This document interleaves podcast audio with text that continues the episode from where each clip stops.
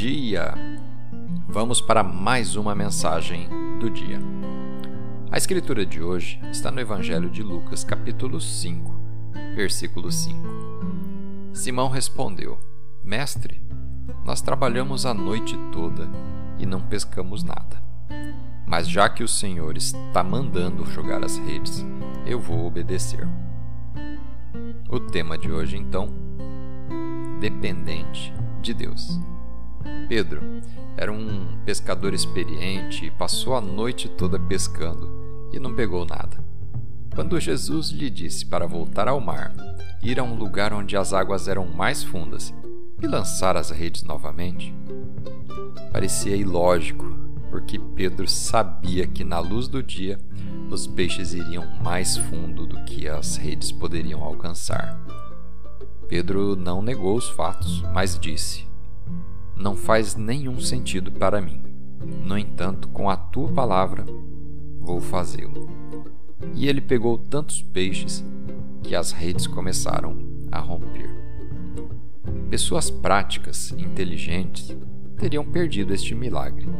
Pessoas que apenas olham para as coisas de forma lógica, razoável e estatística jamais teriam se convencido de jogar as redes novamente. No entanto, Deus está procurando pessoas que ouçam o que ele pede, mesmo que pareça improvável de ser executado. Quando você não enxergar como pode realizar um sonho, conseguir um trabalho, recuperar sua saúde ou ver sua família restaurada, diga: As probabilidades estão contra mim. Parece difícil e impossível de fazer. Eu já tentei e não deu certo, mas eu ainda acredito.